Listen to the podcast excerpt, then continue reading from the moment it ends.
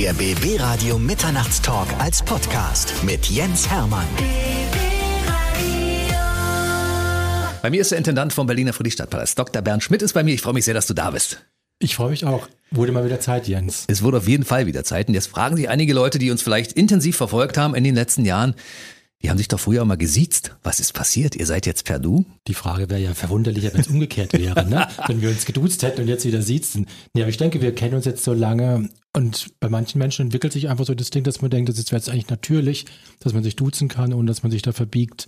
Und so war es ja auch bei uns, oder? Gegenseitige genau. Sympathie. Es ist ja auch eine gewachsene Freundschaft, Partnerschaft, die wir in den letzten Jahren hier entwickelt haben, weil BB Radio und der Friedrichstadtpalast sind ja auch, man könnte sagen, fast eine Einheit geworden. Ne? Ja, das größte Radio der Welt, ja, und die größte Theaterbühne der Welt. So ist es.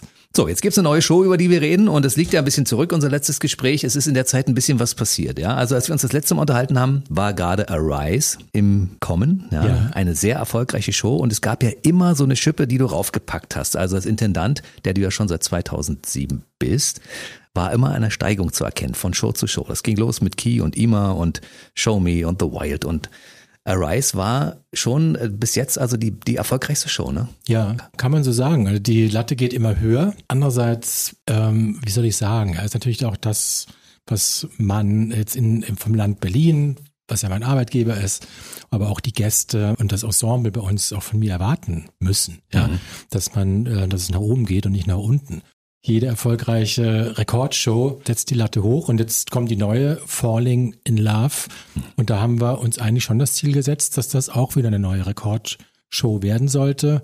Und mein jetziges Gefühl, die Premiere ist ja erst am 11. Oktober. Wir hatten schon ein paar Previews und ich sehe die Vorverkäufe. Das könnte sein, weil im Moment haben wir die besten Vorverkäufe ever. Mhm. Also insofern toi toi toi und auch danke an alle im Sendegebiet, die das jetzt hören und sich vielleicht schon ein Ticket gekauft haben. Herzlichen Dank, das trägt uns, ja. Und äh, auch wenn es platt klingt, es ist nicht platt, ohne die Gäste, wir würden es nicht schaffen. Mhm. Ja, wenn die nicht so zu uns stehen würden und sich immer wieder für uns interessieren würden. Wir nehmen das gleich mal im Detail so ein bisschen auseinander. Erstmal an dieser Stelle herzlichen Glückwunsch dazu, dass du als Intendant verlängert wurdest. Bis ja. 2029 mittlerweile. Ja. Also es ist gesetzt, dass du weiter an dem Erfolgsmodell Berliner Friedrichstadtpalast arbeiten darfst, Schrägstrich musst, Ausrufezeichen, ne? Äh, gesetzt äh, nicht, weil abberufen kann ich ja jederzeit werden, aber zumindest tatsächlich ist der Vertrag verlängert worden. Das ist aber trotzdem kein Ruhekissen, das ist halt immer so eine fünf Jahre Verlängerung. Und das war jetzt eben ein Jahr, bevor mein alter Vertrag ausläuft. Aber das nimmt den Druck jetzt nicht weg. Mhm. Ja, also wenn ich jetzt ab jetzt äh, Mist baue, dann werde ich bis 29 nicht Intendant sein. da würde ich mal wetten. Davon ist nicht auszugehen. Du hast auch eine neue Geschäftsleitung installiert, habe ich gesehen. Es gibt noch Verstärkung im oberen Segment sozusagen, ja? Ja. Wir haben äh, mit Natascha Lecki, äh, die Marketing, äh, Sales und PR-Direktorin ist, habe ich gedacht, die, die Intendanz, also die Geschäftsleitung bei uns heißt Intendanz, mit Guido Hermann habe ich das bisher gemacht, aber wir sind so etwa der gleiche Jahrgang und ähm, auch zwei Männer. Und ähm, über 60 oder 60 Prozent unserer Käuferinnen sind Frauen. Mhm. Und da musste jetzt, also es war einfach jetzt 2023 unbedingt an der Zeit, eine Frau, jüngere Generation, dann die Geschäftsleitung zu holen. Und äh, Natascha ist ja auch schon ein paar Jahre da. Also ganz tolle Erweiterungen. Endlich mal der weibliche Blick in der Geschäftsleitung, der ist wichtig. Aber Guido Hermann, ich meine, da ist auch der Name Hermann, der birgt ja auch so ein bisschen für Qualität. Ne? Total. Also ein, ein Qualitätssiegel, das TÜV-Siegel, das TÜV-Siegel der Seriosität. Ja. So, wir hatten zwischendurch ein paar Krisen zu bewältigen. Ne? Wir gemeinsam als Radiosender, ihr als Revue-Theater, als größtes Europas. Ihr also durftet aber senden. Wir durften senden, ja. Ihr wir musstet nicht. zumachen. Aber genau. ihr habt die Zeit zumindest genutzt, um eine neue Klimaanlage einzubauen. Stimmt. Aber es gab ja diesen Corona-Knick und es gab den Krieg zwischendurch. Und trotzdem müssen wir beide weiter existieren und äh, wir lassen uns immer Dinge einfallen, dass das auch funktioniert. Ja, ich denke, da hat der Mensch in seiner Geschichte auch immer bewiesen, dass das geht. Ja, mhm. es gab ja auch wenn wir heute manchmal das Gefühl haben, oh Gott, oh Gott, oh Gott, wo soll das alles hinführen? Ja, also noch eine Krise, ich halte es gar nicht aus. Man ist ja auch schon ein bisschen bedrückt manchmal. Aber wenn man zurückgeht, ehrlich gesagt, im Mittelalter, zur Zeit nächsten Verbrennung oder im Zweiten Weltkrieg, war ja auch hier Berlin, 40er Jahre und so weiter. Ich denke, also im Vergleich geht es uns wieder super gut, ja. Aber es ist bedrückt, ja. Und aber man darf sich da nicht gehen lassen. Man darf auch, vielleicht ist so ein deutsches Ding manchmal, äh, nicht dann immer so den Blick fokussieren auf das Schlechte, auf das äh, Negative, sondern zu gucken, was hatten die Welt noch Schönes und Gutes zu bieten. Mhm. Das ist ja auch eine ganze Menge. Absolut. Wir sind hier in Potsdam einmal durch ähm, Sanssouci, den Parkanlage laufen. Das sind so viele schöne Dinge, die, da kann man auch viele andere hässliche Dinge vergessen. Und Corona hat euch zumindest eine neue Klimaanlage gebracht. Ja, danke Corona und äh, danke liebe Steuerzahlerinnen und Steuerzahler, weil das wurde ja auch aus Steuermitteln vom Land Berlin finanziert und ist jetzt äh, eine Belüftungsanlage wirklich nach dem neuesten Standard, technischer Standard 2020 und jetzt im Winter vielleicht auch für viele Gäste gar nicht uninteressant, weil das ja dann auch gegen Grippe, äh, Corona und andere Atemwegserkrankungen wirklich hilft. Da wird achtmal pro Stunde wird im Saal die Luft ausgetauscht. Wow. Das ist also eigentlich äh, nach Messungen, die wir gemacht haben und haben machen lassen von Profis, äh, fast wie Frischluft. Und die haben auch gesagt, bei Vollbesetzung 1100 Gäste im Saal, auch ohne Maske, ich zitiere, minimales Infektionsrisiko. Es ist wie Friedrichstadtpalast ohne Dach, ne? Man sitzt quasi im Freien. Total, genau. Die Waldbühne mit Dach, genau. Ja. So, wollen wir über die aktuelle Show reden. Falling in Love heißt diese Show und es ist wieder mal ein ganz großer Name, den ihr ins Rennen geworfen habt und zwar John Paul Gaultier. Ja, also Jean-Paul Gaultier war ja 2016 äh, schon mit einer Show da, da hat er nur die Kostüme, nur in dicken, fetten Anführungszeichen gemacht. Er liebt Berlin, er liebt das Freiheitsgefühl der Stadt, auch die Geschichte und er liebt auch den Palast, ja. Und ähm, als ich ihn gefragt habe, ob ich sich das mal vorstellen könnte, er wollte eigentlich nicht mehr viel machen. Er hat jetzt seine Kollektionen aufgegeben, hat sein Atelier quasi übergeben. Aber es hat ihn dann extrem gereizt, als wir ihm die Idee erzählt haben. Und äh, was man wirklich auch sagen muss, Jean-Paul Gaultier, er ist unfassbar sympathisch. Ja, ist ja wirklich ein Genie, also auch ein mhm. Weltstar. Absolut. Ähm, er ist auf dem Boden geblieben und es ist nicht so, dass der jetzt da aus Paris ab und zu mal sagt, nee, nee, nee, nee, das und das, sondern der kommt her, der ist hier, der ist in den Anproben dabei, der ist in den Endproben dabei. Der ist wirklich involviert. Also nicht so wie manche Künstlerinnen und Künstler, sagen, hey, das ist mein neues Parfüm und haben das nie gesehen bis zwei Tage vor der Präsentation, ja, sondern der ist wirklich mit in der Entwicklung und ist auch Kurator. Er hat zwei weitere Kostümdesignerinnen und Designer eingebracht und er ist auch Visual Design Director. Auf Deutsch könnte man sagen, so ein bisschen das visuelle Erscheinungsbild der neuen Grand Show hat er beeinflusst, also ästhetisch. Also das hat schon auch seine Handschrift mit, zusammen mit Oliver Hoppmann, der Autor und Regisseur ist. Also schön, was er da gemacht hat. Also er ist keine Diva. Wirklich nicht. Er ist einzigartig in der Weise, auch wie respektvoll er mit Menschen umgeht. Ich habe da andere erlebt, die, wenn es irgendwo kritisch wurde oder mal eng oder der Zeitplan drückte gegen Ende einer Premiere, die dann unbeherrschter wurden und äh, auch gemein wurden zu Mitarbeiterinnen und Mitarbeitern. Bei ihm nicht. Ja, man merkt einen Druck, aber der lässt das nicht an anderen Menschen aus, sondern ein feiner Mensch. Ja. Mhm. Passt gut ins Team. Ich habe in den letzten Monaten und Jahren viel darüber nachgedacht, was so in deinem Kopf immer umherschwirren muss, weil ich denke, wenn man die Messlatte so hochlegt, wie ihr das legt, ja, immer eine tolle Grand Show macht, wo viele Leute hinkommen und immer mehr kommen, immer mehr, dann muss doch irgendwann mal in dir auch der Gedanke kommen, wie wollen wir denn das immer noch steigern? Was machen wir denn diesmal? Und trotzdem gelingt dir das immer wieder. Wo zauberst denn du diese Ideen her? Also man muss ja so ein bisschen rausgucken, was in der Welt vor sich geht. Ja, und wir versuchen immer so also Grand Shows zu machen oder Revue. Nur Revue ist halt so ein Begriff, mit dem so, mal jüngere Menschen nicht so viel anfangen können. Mhm. Deswegen mhm. habe ich mir irgendwann gesagt, Show statt Revue. Aber ich liebe den Begriff Revue. Aber trotzdem, wir nennen es Show. Und weil es halt bei uns so groß ist, ja, dann eine Grand Show, wie so ein Grand Hotel oder ein Grand Hotel. Und äh, uns das unterscheidet von der Kleinkunst. Es gibt ja viele wunderschöne Varietés, so Kleinkunstbühne, was wir machen, ist keine Kleinkunst. Ja, nee. größte Theaterbühne der Welt, 100 Leute auf der Bühne, deswegen Grand Show. Und ähm, wenn man so in die Welt guckt, ich versuche immer so ein Gefühl aufzugreifen, was ist da draußen los. Bei Rise war es ja eben so dieses, diese gewisse Niedergeschlagenheit, die wir hatten. Ja, es gab mhm. eine Pandemie, wir wussten nicht am Anfang, wenn wir uns zurückerinnern, oh mein Gott, wann soll das zu Ende sein? So Panikminister mhm. wie Lauterbach, der damals noch kein Minister war, meinten ja, oh, das könnte fünf bis zehn Jahre dauern, bis das wieder normal wird und so weiter. Da waren wir ja alle schon in so einem tiefen, tiefen Loch, ja. Und das ist ja Gott sei Dank jetzt raus, aber wir kannten das Gefühl, dann kam der Krieg in der Ukraine, dann kamen Kostensteigerungen, die unsere Geldbeutel leer gefressen haben. Also es war viel. Und da ging es eben so bei Rise darum, ja, am Ende wartet Licht. Mhm. Ja, also auch wenn es dir gerade schlecht geht, auch wenn du nicht, nicht glaubst und denkst, dass es wieder vorbeigehen könnte, dieses Negative, gib nicht auf. Am Ende wartet Licht. Mhm. Ja.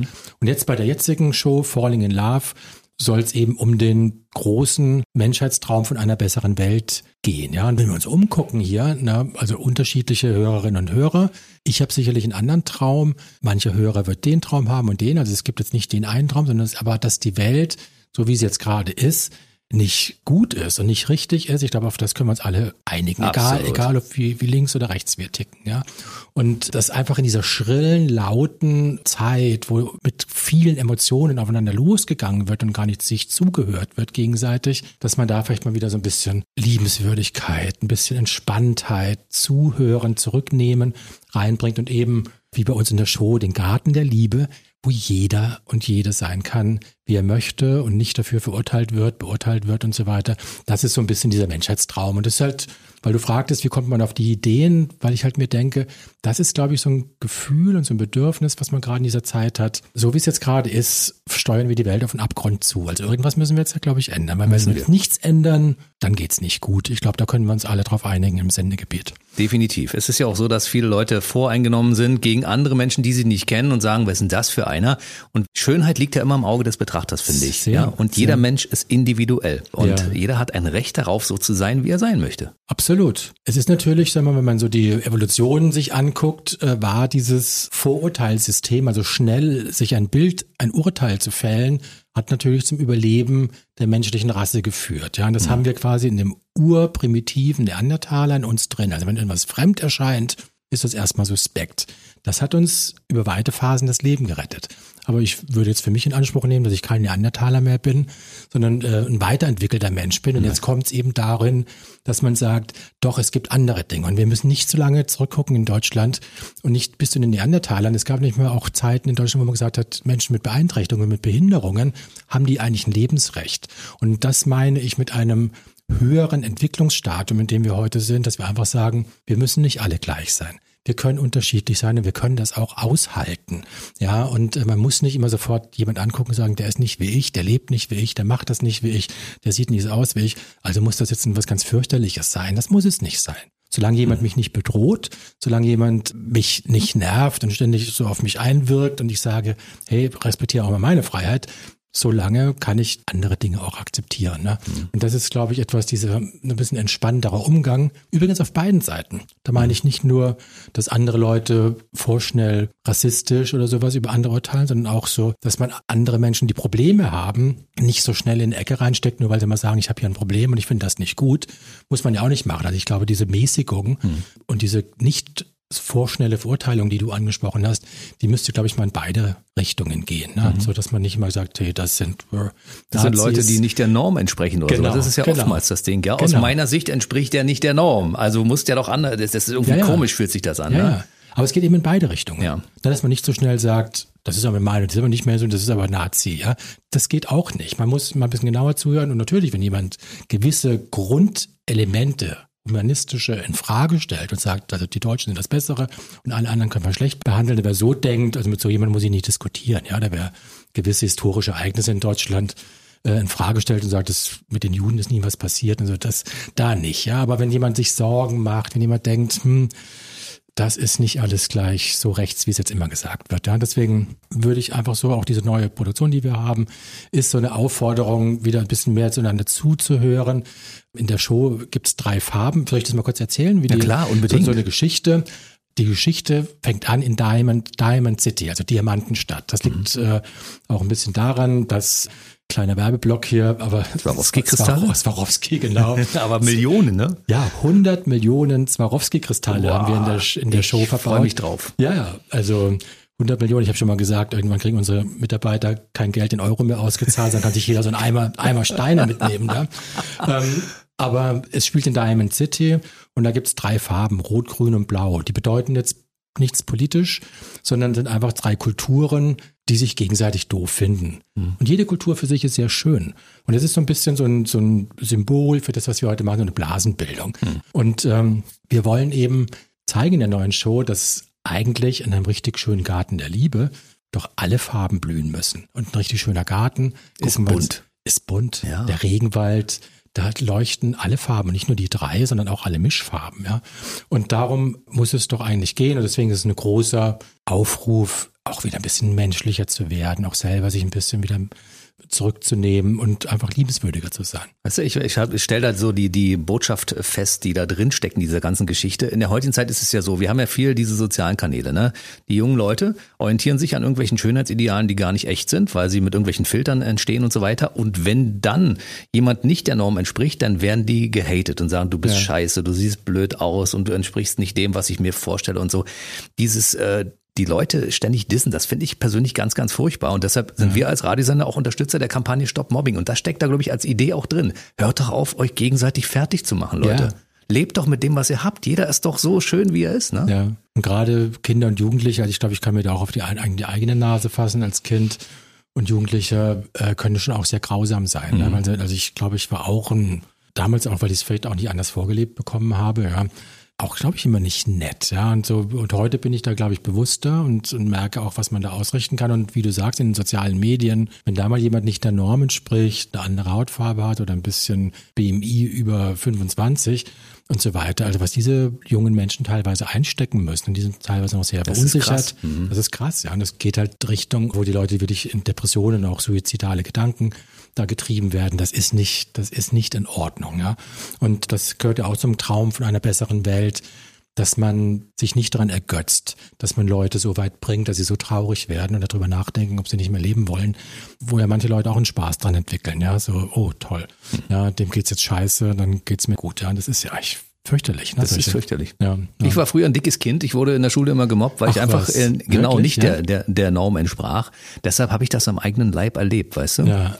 Und, ähm, und später bist du ja so ein Knallsportler geworden. Ja, da, vielleicht war das auch ein Grund. Ja, mein Vater hat damals gesagt, du musst ein bisschen Sport machen. Wenn du möchtest, dass du nicht so dick bist, dann äh, ja. nimm das in die eigenen Hände. Das habe ich auch getan. Aber ich muss ganz ehrlich sagen, auch als ich beim Radio anfing, habe ich Leute gesehen und habe von vornherein eine vorgefasste Meinung über die gehabt. Und dann habe ich festgestellt, meine Meinung war falsch. Ja, ich habe den völlig mhm. falsch eingeschätzt, weil ich ihm gar keine Chance gegeben habe. Und nachdem ich ihn kennengelernt habe, festgestellt, es ist ein feiner Mensch, obwohl der vorher nicht dem entsprach, was ich mir vorgestellt habe. Ja. ja, und das ist mir wirklich passiert. Und mittlerweile lerne ich erst die Leute kennen und dann bilde ich mir Urteil und sage nicht, der sieht so aus, der sieht ja. so aus, der sieht ja aus wie der, den ich damals überhaupt nicht mochte. Wahrscheinlich ist der genauso blöd. Ja, ja. ja und das habe ich mittlerweile gut im Griff. Ja. Jeder kriegt seine Chance, sich vorzustellen und seine Persönlichkeit darzulegen und dann entscheide ich danach, mag ich den oder mag ich den nicht. Ja, eigentlich könnte es so einfach sein. Ne? Ich meine, mhm. ich glaube, der Neandertaler hätte sich nicht drauf eingelassen, so mit jemandem zu gucken, ah, ist der jetzt fein oder nicht. Der würde einfach sagen, gehört nicht zu meinem Stamm. Mhm. Also schlage ich den mal lieber tot. Aber bei uns ist es eben so, dass man doch jetzt also genau wie du sagst, ja, dass man eben diese schnelle, vorgefasste Meinung, dass man die nochmal überprüft, ja. Und vielleicht kann ein erster Eindruck irgendeinen was stören, aber dann guckt man nochmal genauer hin und irgendwann denkt man, ja, okay, deswegen sagt er das, deswegen meint er das, jetzt kann ich das einordnen. Und ich glaube, wenn wir das machen würden, könnte die Welt ein besserer Platz sein. Ne? Hm. So, ich habe mal ein paar Beispiele aus der, aus der prominenten Welt. Also es ging damals los mit Kelly Clarkson, ja. als die damals Superstar wurde. Da hat man gesagt, naja, die, auf immer ist die so dick geworden, warum ist die denn so dick geworden? Die war eine tolle Sängerin, ist sie immer noch. Und jetzt hat sie eine Talkshow. Es war eine der erfolgreichsten Talkerinnen in den USA. Und ja. es entspricht nicht 90, 60, 90 Schönheitsidealmaß. Ne? Ja. Und wir haben es ja auch in, in, eurer Show selbst. Zoe Wies. Ich bin großer Zoe Wies-Fan. Ich mag diese Sängerin. Ja. Und auch die ist ja, es ist eine kleine, etwas stämmige Sängerin. Es gibt keine Schönheitsideale. Es gibt auch keine Beziehungsideale. Ja, so. Mann, Frau, Kind. Natürlich ist das das verbreitetste, ja, aber deswegen ist es nicht das Normal, also nicht normal. Es ist vielleicht von der Norm her kommend, aber es ist nicht normal, dass äh, es auch anders geht, ja. Mhm. Und auch bei Zoe Rees, die wirklich auch ähm, äh, für unsere Show dann, wir sie angesprochen haben, weil es bei uns eben auch darum geht, um dieses äh, jede Schönheit, äh, auch die Schönheit anders zu sein und auch die Schönheit vorgegebenen Ideal nicht zu ersprechen. Deswegen kamen wir ja auch auf sie. Mhm. Ja, weil wir gesagt haben, weil sie auch aus ihrer Erfahrung, aus ihrer Verletztheit und wie sie verletzt worden ist und auch krankheitsmäßig, da hast du, mhm. glaube ich, hat sie mal bei dir, habe ich das mal genau. gehört im Radio, ne? Genau. Hat sie auch sehr, sehr sich da geöffnet. Vielleicht kannst du es auch nochmal gleich sagen. Also das fand ich ganz interessant. Und ähm, deswegen haben wir sie auch genommen, weil sie da eben auch so eine Schönheit, eine Schönheit verkörpert, die nicht normiert ist, aber sie ist ein wunderschöner Mensch. Absolut. Innen und außen. Absolut. Ja, ja. Also wer das mal hören möchte, machen wir eine kleine Fußnote an dieser Stelle. Es gibt einen kompletten Podcast unter BB Radio Mitternachtstalk, überall da, wo es Podcasts gibt.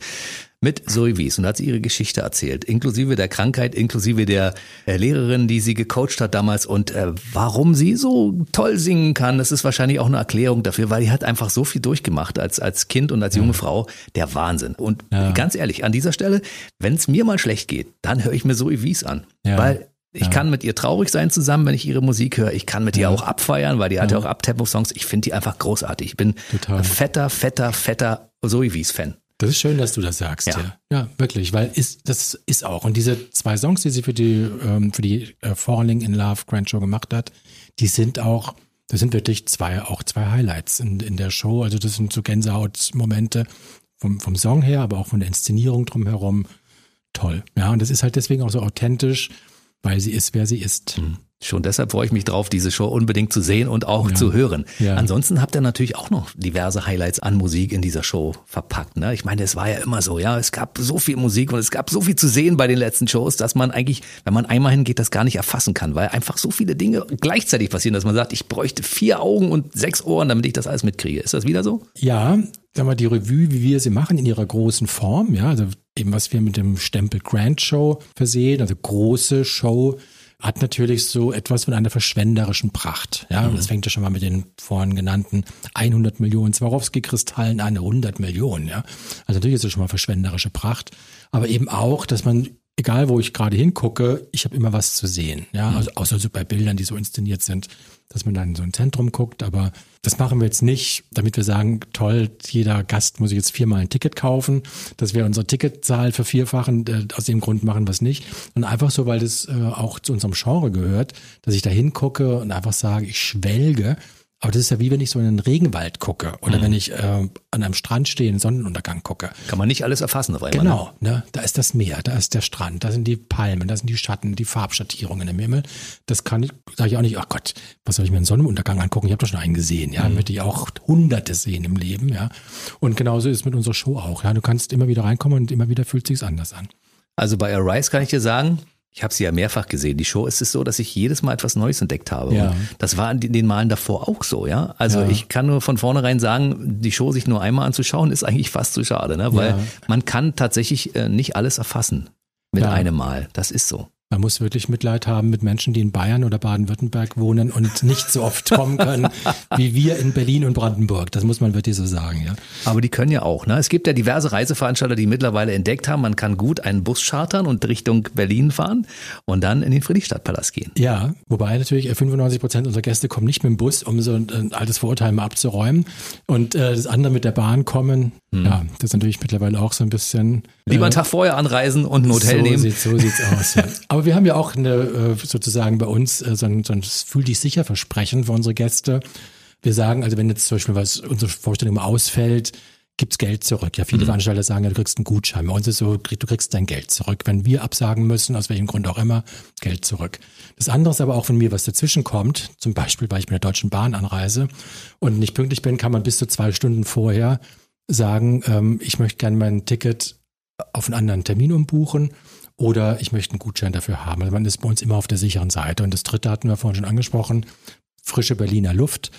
Da ist auch mit Infektionskrankheiten, Grippe, Corona und so weiter, äh, sind wir gut aufgestellt. Deswegen kann man eigentlich bei uns, wie es auch kommt, ist man nicht immer auf der sicheren Seite. Ne?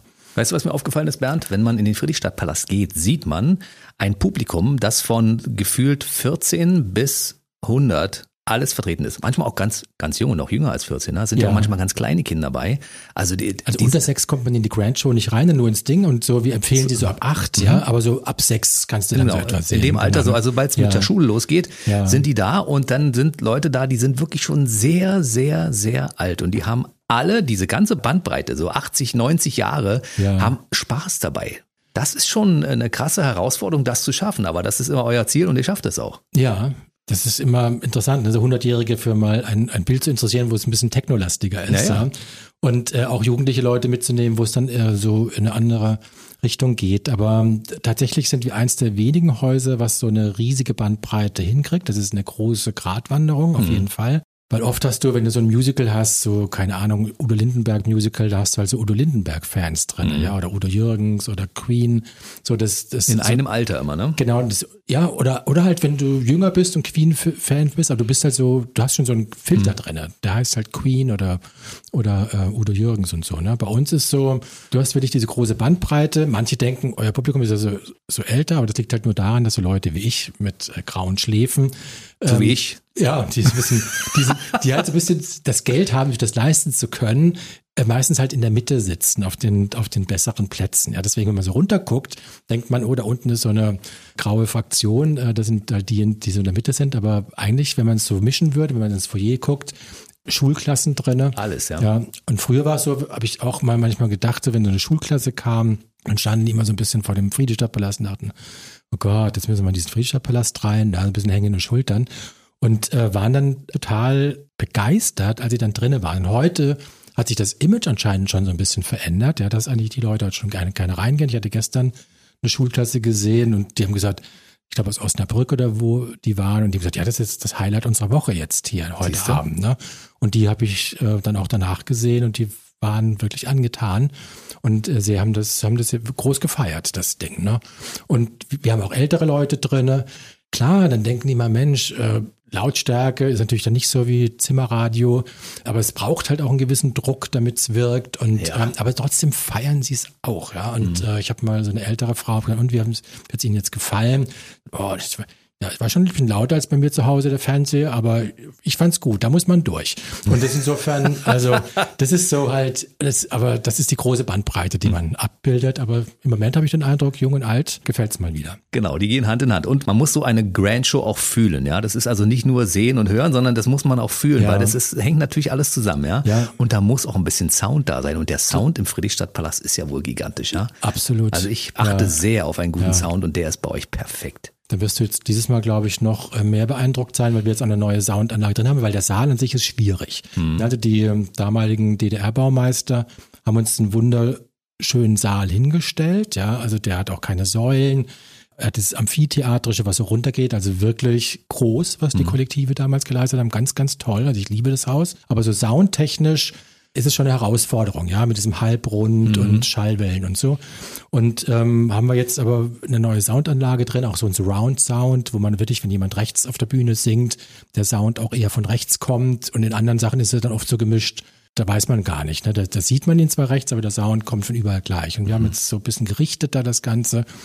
Ich bin gespannt, was du sagst, aber ich denke, das müsste dir noch besser gefallen als bisher. Das ist toll. Ja. Kriegen wir noch ein paar Daten und Zahlen von der Show, weil ich meine, die Zahl der Mitwirkenden ist schon erstaunlich, wie viele Nationen dabei sind und die Kostüme und wie oft man die wechseln muss und wie schnell die sich umziehen müssen. Es ist Wahnsinn, also was da so drin steckt, ja? Ja, vielleicht, ähm, weil wir die Zahlen schon genannt haben, weil bei den 100 Millionen Kristallen von Swarovski noch ein, nämlich einer Stein von den 100 Millionen sogar der größte Swarovski-Kristall der Welt ist. Mhm. Der größte geschliffene, der ist wirklich halb so groß wie ich, also der größte Kristall der Welt auf der größten Bühne der Welt. Dann haben wir 100 Mitwirkende, 100 Künstlerinnen und Künstler auf der Bühne. Das sind meines Wissens die größten Ensuite-Shows der Welt. Ensuite heißt permanent spielen. Mhm. Natürlich, wenn ich so eine Olympiade habe in China, dann ist natürlich einmalig bei der Eröffnung sind da mehr als 100, aber das zählt nicht. Das zählt nicht, genau, weil es ja. nicht Ensuite ist. Ensuite genau. heißt äh, mehrmals pro Woche und genau. über längere Zeit. Und wir sind die größten Ensuite-Shows, also die größte Ensuite-Show, die ich in Las Vegas kenne, die hat glaube ich 80 Leute auf der Bühne. K heißt die Show und wir haben 100. Und die kommen aus 28 Nationen und wir haben da auch durchaus schwierige Konstellationen, die mit Respekt auch miteinander umgehen. So äh, Künstlerinnen und Künstler, die aus Russland kommen, aus der Ukraine kommen, äh, aus Weißrussland kommen, aus im Ballett auch, in der Akrobatik und so. Aber wir zeigen eben bei uns, dass es geht. Und wenn man das Ergebnis allabendlich auf der Bühne sieht, sieht man, es kann funktionieren, wenn die Menschen einfach ein bisschen respektvoller und offener miteinander umgehen und nicht so, wie es manche Staatenlenker wollen, dass wir es machen. Ne? In, in, dem Moment ist der große gemeinsame Nenner einfach Künstler, weil sie sind Künstler. Sie sind eine ja. Künstlerfamilie, die da zusammenarbeitet. Ja, aber es gibt schon Spannungen natürlich auch. Es ist nicht so, ähm, dass dann, glaube ich, jeder in dem Moment vergessen kann, wer er ist. Ja, und ähm, da gibt es schon Ängste. Also es ist nicht jetzt so, dass da so ein Nenner ist und hey, wir haben uns jetzt äh, alle lieb. Es gibt da schon Spannungen und Themen. Das liegt schon in der Luft. Ja, das ist jetzt nicht so, es ist nicht so leicht. Ja, aber, aber es geht. Innerhalb des Ensembles müssen wir miteinander umgehen und nicht uns in Ecken stellen. Ne? Finde ich gut. Ja. Geht mit gutem Beispiel voran und die Welt kann sich daran ein Beispiel nehmen, wie das funktioniert, weißt du? Das Ja. Zusammenleben verschiedener Ethnien, Ja. verschiedener Ideologien und so weiter. Ja. ja, ja. Wie groß ist denn das Team, das da mitarbeitet an so einer Show? Weil, weil wir wissen ja, wir sehen nur die Künstler auf der Bühne und sagen, okay, das sind mit 100 schon eine ganze Menge, die da auf der Bühne sind. Aber dieser ganze Kometenschweif, der da dranhängt, Ja. der ist ja wahrscheinlich noch deutlich größer. Ne?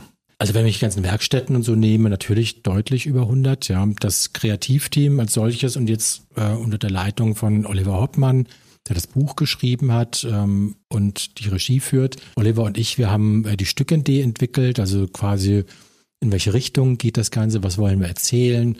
Wir haben uns da auf ein Gedicht, äh, was schon über 200 Jahre alt ist, von William Blake, The Garden of Love, der Garten der Liebe heißt das, äh, bezogen. Und das war eine Inspiration. Also es ist nicht, eine, nicht das Gedicht verarbeitet in der Show, aber diese Inspiration, dass es einen Garten der Liebe gibt, wo eben Dinge so blühen können und sein können, wie sie eigentlich sein sollen. Das war unsere Inspiration. Da haben wir vor zwei Jahren angefangen und das Kreativteam umfasst so äh, 40 Kreative wirklich um die Welt. Ja, also du kannst sagen, alle Zeitzonen. Von Australien bis hier runter. Also teilweise müssen wir um 20 Uhr telefonieren oder so eine Telefonkonferenz haben, damit so die einen sind gerade ganz früh um sechs aufgestanden, damit sie da reinkommen und die anderen sind schon 22 Uhr, die gehen gleich ins Bett, aber dass wir so alle mal in einem Zoom-Call drinne sind, ja, ähm, aber auch das geht. Ich finde das spannend, ehrlich gesagt. Wahrscheinlich ist das auch der Grund, warum sich alle so abgeholt fühlen, weißt du, weil die, weil die ganze Welt irgendwie vereint ist. Ja, jeder bringt so ein bisschen was mit und sagt, komm mal, ich habe die Idee, ich habe die Idee. Bei uns in Australien ist es so, Ja. bei uns in den USA ist es so. Der Engländer sagt, aber ich hätte Ja. auch noch eine Idee, wie es bei uns gut läuft. Dann Eben. kommt der Franzose um die Ecke und sagt, Moment, ich habe auch noch was Tolles. Und wenn Ja. man daraus dann am Ende so einen Eintopf kocht, sag ich mal, ne? wo alles reinkommt und sagt, ist ja lecker. Das ist wirklich so. Es ist teilweise dann auch anstrengend, Hm. die Ja, ganzen logisch. Sachen, aber, aber da kommt dann eben was Tolles bei raus, weil wenn ich einen südkoreanischen Choreografen habe, der bringt eine ganz andere Farbe und eine ganz andere Blickrichtung rein und wie du sagst, also es ist dann sehr ähm, toll. Aber dafür stand auch der Palast, muss man auch schon sagen, ähm, schon immer, also zumindest jetzt so seit 1947, also unsere Geschichte geht ja bis 1919, aber so seit 47, zwei Jahre vor Gründung der DDR, seitdem heißen wir ja Friedrichstadtpalast. Und auch schon in der DDR-Zeit war das Haus auch stolz auf seine Internationalität. Ja, also für viele Künstlerinnen und Künstler vielleicht weniger aus der Bundesrepublik Deutschland, weil da waren irgendwie die Friktionen in beide Richtungen so blöd, aber so Künstler aus Frankreich, aus Amerika, Louis Armstrong oder sehr viele Chansonniers äh, aus Frankreich. Das war für die eine große Ehre, im Palast, sowohl im alten, am Zirkus 1, das ehemalige große Schauspielhaus, da aufzutreten, oder seit 84 im neuen Palast. Das war wirklich ein, ja, eine Auszeichnung, da, aufgetreten zu sein. Und deswegen, wir waren immer international. Und ähm, klar, auch das osteuropäische Ausland, klar, ähm, das befreundete sozialistische sozusagen und aber auch aus westlichen Nationen war das immer ein großes Ding. Ja, und das haben wir uns bis heute eigentlich diese diese DNA bis heute bewahrt. Ja, große, große Namen, die Ja. im Friedrichstadtpalast schon aufgetreten sind, weil früher wurden ja auch Fernsehshows da gemacht. Ne? Total. Und, und äh, aber, und wie sie alle heißen, sind alle Boni M und Du hast vorhin gesagt, Eintopf. Ja, also es hieß ja, nicht, es hieß ja nicht ein Kessel Eintopf, es Ja, hieß ein Kessel, Kessel Buntes, Buntes, genau. ja. Aber so, ich finde den Namen ja fürchterlich. Ja, die Sendung war klasse, aber ein Kessel Buntes ist es es so. war ein richtiger ähm, Ostname, ja. Ja, das weiß ich, das- kannst du bisher, aber ich finde den Namen halt so. ein bisschen- Aber die Sendung war sehr, sehr, sehr gut. Ja, also ich glaube, nach allen Maßstäben technisch gut gemacht, absolut sendetechnisch up to date, von der, also flüssig und so weiter. Das war eine tolle Sendung, ja. Und auch da war es ja ein großes Ding, im Kessel Buntes auftreten zu dürfen. Absolut. War ein kleiner Aber Orden. ja, dieser, dieser sperrige Name hat sich vielleicht auch deshalb eingeprägt, weißt du, weil er so sperrig war, man weiß es ja nicht Ja, genau. ja. Heute ist das ein Ich bisschen schöner. halt damit so ein bisschen, weil halt viele Leute mir sagen, ach, Friedrichstadtpalast Kessel Buntes. Äh, ah, da denke ich mir, oh Gott, das ist so ein Eintopfname da, ja. Und, ähm, und da werden wir in so eine, in so eine Ecke gestellt, wo wir natürlich auch ein bisschen durch Modernität raus wollen. Mhm. Aber es gehört zu unserer Geschichte, also ich verleugne es ja überhaupt nicht, deswegen habe ich es auch gerade Mhm. jetzt genannt, ja. Und es gehört auch zu einer großen Zeit. Ich meine, im Westen gab es ja nun auch Fernsehsendungen, die man heute auch nicht mehr angucken könnte. Wenn man sie heute mal anguckt, so in Mhm. der Mediathek oder in den dritten Programmen, denkt man auch, wie bitte? Das habe ich vor 40 Jahren gut gefunden. Aber Ja. was, was hat mit mir nicht gestimmt, ja? Und so, ne, so, und äh, so Rudi Carell Sachen und sowas und Frankenberg oder wie die alle hießen da. Frankenfeld. Und Frankenfeld, oh danke, ja. So, vielen Dank, genau. Schon gestorben in meinem Kopf auch, ja. Ja, und das, ähm, und das gehört natürlich die Sendung auch dazu, aber es ist Teil unserer Geschichte und war eine tolle Sendung. Ne? Ich möchte ganz kurz etwas zum Eintopf sagen. Falls jetzt jemand denkt, wie meint er denn das? Ich meine Eintopf absolut positiv. Ich bin großer Eintopf-Fan, möchte ich sagen. Ja. ja. Weil da nur Sachen drin sind, die schmecken. Und ich liebe Eintöpfe. Und deshalb möchte ich das bitte, dass das positiv bewertet wird. Es ist ein Eintopf, das heißt, es ist von allem das Beste da drin und man isst es aus einem Topf. Und so muss man sich das vorstellen. Das ganze Tolle auf einer Bühne. Und Kartoffeln sind drin. Ne? Kartoffeln sind auch drin. Das ist ja. wichtig, wenn wir in Potsdam sind, ne? wo die Kartoffel eingeführt wurde von auf königlichen Befehl, genau. Was du alles weißt. Ja, du als Kartoffel, du natürlich. ich möchte mal auf diese auf diese kurzen Intervalle zu sprechen kommen. Key war damals die erste Show 2008 bis 2010 und dann ging das im Zwei-Jahres-Rhythmus ging das immer los mit neuen Shows, ja. IMA, Berlin leuchtet, Show Me, The Wild, The Grand Show, uh, The One hieß es damals. Ja. Es ging immer am Zweijahrestag. Das heißt, wenn jetzt, wenn ihr jetzt an den Start geht mit Falling in Love, müsstest du ja theoretisch schon den Gedanken an eine weitere Show in irgendeiner Schublade beziehungsweise in deinem Kopf mit dir rumtragen, weil du willst ja diesen Tonus wahrscheinlich auch weiter beibehalten, ne? Ja, ich hätte jetzt nichts dagegen, wenn es ähm, mal länger, länger, wäre. Dauert, ja. Hm. ja, aber zwei Jahre ist schon irre lang. Wenn du dir mal anguckst, hier, was sonst so nach Berlin kommt, wie lange halten sich denn die Shows? Ja, also ein paar Monate, wenn überhaupt. Eben, ne? So ist es. Ne? Also jetzt äh, Romeo und Julia wurde sehr, äh, sehr gut besprochen in den Medien. Kudam 56 auch. Kudam, die halten sich ein bisschen länger. Aber sechs, neun Monate. Aber zwei Jahre selten. Zwei ne? Jahre selten eben, also gar nicht. Also mhm. ich kenne nichts. Ne? Also selbst, selbst so eine wirklich medial sehr gut besprochene und auch von den Publikumsreaktionen bei der Premiere, eine sehr gute Produktion wie Romeo und Julia oder eben auch Kudam 56 und so. Sechs, neun Monate, wenn es ein richtiges Knallding ist, zwölf Monate, ja. Mhm. Aber ansonsten rauschen hier die Musicals, die hier durchkommen, zwei, drei Monate reißen die ab, ne? Und da sind wir schon mit äh, zwei Jahren die absolute Spitze. Absolut. Ja, das ja. meine ich ja.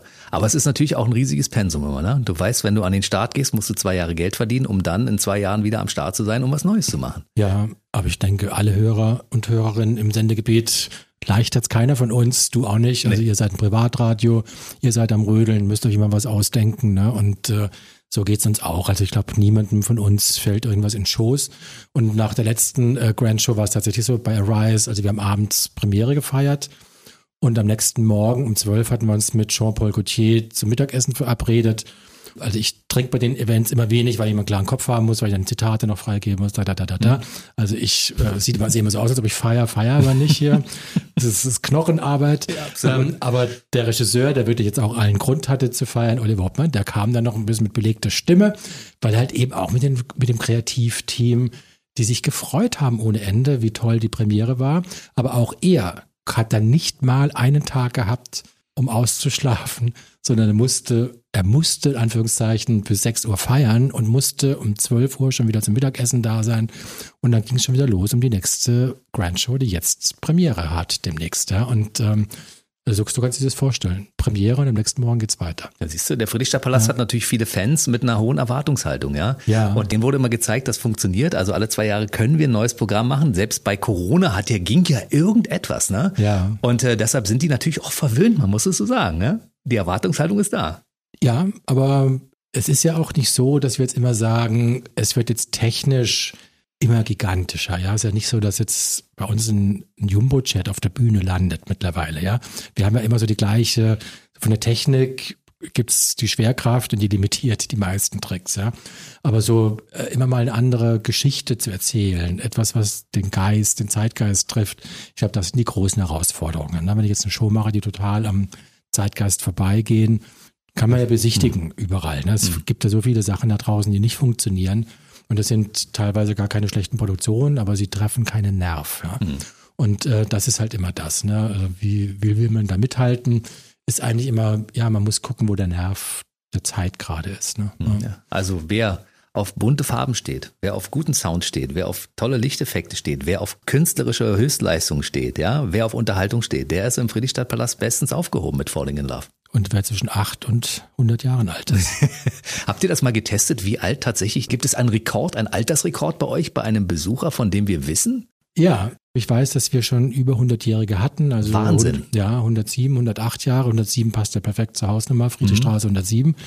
Aber wir hatten auch äh, Margot Friedländer, Ehrenbürgerin von Berlin, Überlebende des Holocaust, hat ihre Mutter und äh, Bruder im Dritten Reich im Konzentrationslager verloren. Die ist Ehrenbürgerin, mit der bin ich auch eng befreundet wäre falsch, aber wir mögen uns sehr, wir sehen mhm. uns öfters. Und die war auch da und hat mich dort auch kurz vorm Ende von Arise, war sie nochmal da, hat sich nochmal Arise angeguckt hier mit 102 Jahren. Siehst du? Ja. Also dann sind diese 100 Jahre, die ich gerne als Radiomann, ich übertreibe ja gerne mal so ein bisschen, weil die Darstellung liegt in der Übertreibung, sind nicht übertrieben. Tatsächlich sind über 100-Jährige äh, im Palast gewesen. Ja. Und, aber die Frau ist im Kopf wirklich fit, würde ich jetzt mal sagen wie eine 60, 70-Jährige. Ne? Super. Ja, also das ist, diese Frau ist wirklich fit. Ja. Und äh, sie geht offen auf Menschen zu. Äh, sie glaubt an das Gute. Ja. Und das mit der Geschichte, das äh, ist natürlich auch ein Symbol. Und das wollen wir ja auch mit unserer neuen Produktion auch ein bisschen ansprechen. Ne? Siehst du, und wenn sie dir sagt, Bernd, das war gut, mir hat's gefallen, dann ja. weißt du, dass es gut war. Das stimmt. Siehst du? Dann sind wir oben im 100, bei den 100-Jährigen schon mal abgesichert. So, dann ja. fassen wir das Ganze nochmal zusammen. Falling in Love heißt die neue Show im Friedrichstadtpalast. Die läuft ab jetzt los. Die Premiere ist Mitte Oktober. Und äh, ab wann kann man regulär einsteigen und die ähm, Tickets erwerben? Also die Tickets sind schon im Vorverkauf und man kann jetzt auch die Produktion schon angucken, das in sogenannten Previews, ja, Previews und äh, Voraufführungen. Das ist der Stand der Produktion, wo wir als Kreativteam sagen, das gefällt uns jetzt sehr, sehr gut, ja. Mhm. Aber das ist halt in, für uns entstanden, ja. Wir haben das noch nie getestet, wie reagieren denn eigentlich Gäste drauf. Ja, wenn wir sagen, das wäre jetzt so ein ernster, trauriger Moment und die Leute lachen sich kaputt, ja. In dem Moment würden wir sagen, okay, dann haben wir was falsch gemacht, dann müssten wir da noch mal ein bisschen rumschrauben. Aber so ist es eigentlich so von den Leuten, äh, ist jetzt, jetzt quasi so, wir gucken und ändern und optimieren jetzt noch einige Dinge aufgrund der Gästereaktion. Und dann mhm. die Premiere, das, die finale Endproduktion ist dann am 11. Oktober. Aber man kann jetzt schon reingehen. Und danach geht's aber richtig rund. Ja? Also wer jetzt zu Weihnachten sagt, ich weiß nicht, was ich verschenken soll, ein paar Tickets für den Friedrichstadtpalast gehen ja, ja, immer. Ja, es sei denn, man äh, mag den Friedrichstadtpalast nicht und ist Opernfan und sagt, alles außer Oper mag ich nicht, dann würde ich empfehlen, ein Opernticket zu verschicken. Aber 97 Prozent der restlichen Menschen in Deutschland machen damit nichts falsch. Siehst du, ich würde, um deinen Gedanken aufzugreifen, wenn ich Opernfan bin und nur in die Oper gehe, dann würde ich gerade ein Ticket kaufen und mir das mal angucken, um meine Vorurteile abzubauen, die ich Total. eventuell habe und sage, äh, Revue mag ich gar nicht. Ja. Und dann das erste Mal auf mich wirken zu lassen und sagen, oh, ist ja doch ganz toll. Ja. Aber du glaubst nicht, wie oft ich das auf irgendwelchen Veranstaltungen, ich bin da zu einigem eingeladen. Ach, Sie sind vom Friedrichstadtpalast, da würde ich nie hingehen. Denke ich mir, was ist das für ein, das ist ein total freundlicher Einstieg, ja. So würde ich auch zu jemandem nicht sagen, ach, Sie haben italienisches Restaurant, ich hasse italienisches Essen, mhm. ja. So, das ist so ein bisschen, aber machen viele, um einfach zu zeigen, ja, ich bin Kulturbürger und du bist das nicht. Und dann denke ich mir, wenn die Leute mal zu uns kämen, werden sie ganz überrascht. Und viele haben das jetzt auch gemacht, also auch die Choreografinnen und Choreografen, mit denen wir zusammenarbeiten, die haben früher meistens für E-Kultur, also für ernste klassische Kulturhäuser gearbeitet und die arbeiten jetzt für uns. Die lieben es, mit uns zu arbeiten. Die ganz großen Namen der Tanzbranche. Und die sagen alle, was für ein Ballett. Ja, das ist wirklich eine tänzerische Bandbreite, unerreicht äh, von anderen Ensembles, Tanzensembles. Das, da hat sich auch viel getan. Ja, und das sind so ein paar, die da wirklich noch so ein paar Vorurteile pflegen teilweise auch noch ein bisschen ein paar Westberliner Vorurteile, aber das ist jetzt ganz wenig geworden, muss man sagen. Also wenn man so hinguckt, kann man fast sagen, ohne jetzt die Mauer im Kopf zu haben, aber so ein bisschen Ost- und Westberlin, wenn man das so ein bisschen nach Postleitzahlen guckt, haben wir beide fast aus beiden Hälften gleich viel Gäste. Ich glaube 48 Prozent aus dem Osten, 42 Prozent aus dem Westen. Ja. Und äh, da spielt das gar keine Rolle mehr, Gott sei Dank. Ne? Wir haben das als Radiosender auch. Du arbeitest bei BB Radio, den Sender höre ich nicht. Ja. Ja, aber du hast es vielleicht noch nie getan. Vielleicht würdest du dich ja bei uns wohlfühlen. Und außerdem haben wir viel mehr, als du denkst. Ja, also ich würde mich damit erstmal beschäftigen, bevor ich irgendwelche Dinge ablasse und sage, der Sender ist scheiße. Ist ja. das nicht der Sender aus dem Osten da? Ja. Nein, klar, senden wir aus Potsdam, aber wir senden ja. für zwei Bundesländer, für Brandenburg und Berlin. Und wir haben insgesamt über sechs Millionen Menschen, die zu uns zur Verfügung stehen. Und davon schalten uns eine ganze Menge Leute ein. Also wenn wir alles falsch machen würden, würden sie das ja nicht tun. Ne? Ja. Und das ist ein bisschen das, und da geht vielleicht auch der Zirkel, wo wir angefangen haben. Ne? Diese, in der neuen Grand Show geht es in Diamond City um drei Kulturen, Rot, Grün und Blau. Jede Kultur für sich ist eigentlich toll, aber die wollen miteinander nichts zu tun haben. Und das ist genau das Gleiche. Ne? Hm. Da ist irgendjemand, der denkt, er kann etwas beurteilen, was er noch nie gehört hat, allein aufgrund einer Schublade, wo er es reinsteckt. Ja? Potsdam, Osten, Scheiße. Hm. Solche Leute gibt's. Das ist schade. Die werden wir teilweise auch nicht wegkriegen. So ein Minimum wird's immer geben. So ein Kaffeesatz. Aber ich glaube, die meisten Leute sollten wirklich nochmal an sich arbeiten und sagen, hört auf mit diesen, sorry, beschissenen Schubladen. Steckt Leute nicht in eine Schublade von der Hautfarbe, vom Geschlecht, von der Jahreszahl, dann und dann geboren, bist du Boomer oder bist du das. Bist du klein, groß, dick, dünn. Genau. Es sollte keine Schubladen, also Merkmale definieren nicht eine Persönlichkeit. Natürlich gibt es prägende Elemente. Wenn jemand in der Bundesrepublik Deutschland aufgewachsen ist, natürlich hat er eine andere Sozialisierung als jemand, der in der DDR aufgewachsen ist. Das heißt aber nicht, dass ich da pauschale Dinge jetzt drauf anwenden kann. Ja? Mhm. Es gibt ganz verschlossene, dumme, dumpfe Westdeutsche und genauso finde ich die in Ostdeutschland. Also die, die, Herkunft, der Geburtsort, das Geburtsjahr, alle diese Dinge definieren nicht den Charakter. Den Charakter schließe ich mir eigentlich nur durch Reden. Und wenn ich auf jemanden zugehe und sage, du Depp, du bist aus dem Osten, dann ist das Gespräch aber schön beendet schon, ja. Und da lerne ich überhaupt nichts über den Menschen und man lernt nichts gegenseitig, ja. Und das ist aber etwas, was mich in dieser Zeit auch mit diesen sozialen Blasen auch wirklich bewegt und das ist halt auch wirklich auch gefährlich. Und da kommt nichts, keine frische Luft von außen rein, ja. Und das ist gefährlich. Das, damit richten wir die Welt zugrunde, ne. Und das ist so, kann man nur hoffen, dass wir da ein bisschen aufwachen und dass da irgendwelche Rezepte dagegen gefunden werden. Ne? Also die Message lautet, bist du rot, dann probier mal blau und grün, bist du blau, dann probier rot und grün so und bist du grün, dann probier blau und rot, um zu sehen, ist es tatsächlich so, wie ich denke, oder ist es vielleicht viel, viel besser? Ja, ich kann ja in meiner blauen Welt bleiben und trotzdem in die anderen auch gehen. Genau, und die anderen und die versuchen zu verstehen. Ein, genau, ja? ne, Darum genau. geht es letzten Endes. Also, es ist eigentlich, eigentlich wäre es einfach und viele einfache Menschen sind ja einfach die kapieren das. Ja. Also es wird uns einfach dann oft von außen ein bisschen aufgedrückt. Ne? Naja, es wird besser. Yes. Am Friedrichstadtpalast glauben wir an das Gute im Menschen und an ja. die Schönheit der Welt. Das unterscheidet uns auch von vielen anderen Bühnen, wo ich bedrückt reingehe und dann ein Programm auf der Bühne sehe, wo mir gesagt wird, die Welt ist scheiße und der Mensch ist schlecht. Nämlich noch bedrückter als vorher. Genau, gehe ich mhm. bedrückt, noch bedrückter wieder raus. Bei uns geht man rein und wird ein bisschen badet in Optimismus und äh, schaut mal 28 Nationen, so kann sich das anfühlen. Es muss gar nicht wehtun. Ne? Mhm. Und so, das ist, das ist, glaube ich, viel ein schönerer Blick auf die Welt. Es muss sich leicht anfühlen und es muss unterhalten. Und das genau. tut es in beiden Fällen. Also ja. Falling in Love heißt die aktuelle Show vom Friedrichstadtpalast Berlin. Bei mir war Dr. Bernd Schmidt, der Intendant. Ich freue mich sehr, dass du da warst, dass wir mal ausführlich darüber reden konnten. Es war schön. Es gibt jetzt für einige ein paar andere Blickwinkel, wo sie sagen, probiere ich mal aus. Ja, ich würde mich freuen, wenn es so wäre. Spätestens in zwei Jahren sehen wir uns wieder hier. Ja. Dann gibt es eine neue Show. Ja. Bis dahin wünsche ich dir viel Kreativität, gute Ideen und Schaffenskraft, damit du das auch alles gut durchziehst. Ich danke dir, Jens. Und äh, es war schön, in diesem wunderschönen Potsdam zu sein. Bis zum nächsten Mal. Der BB Radio Mitternachtstalk. Jede Nacht ab 0 Uhr. Und jeden Freitag der neueste Podcast.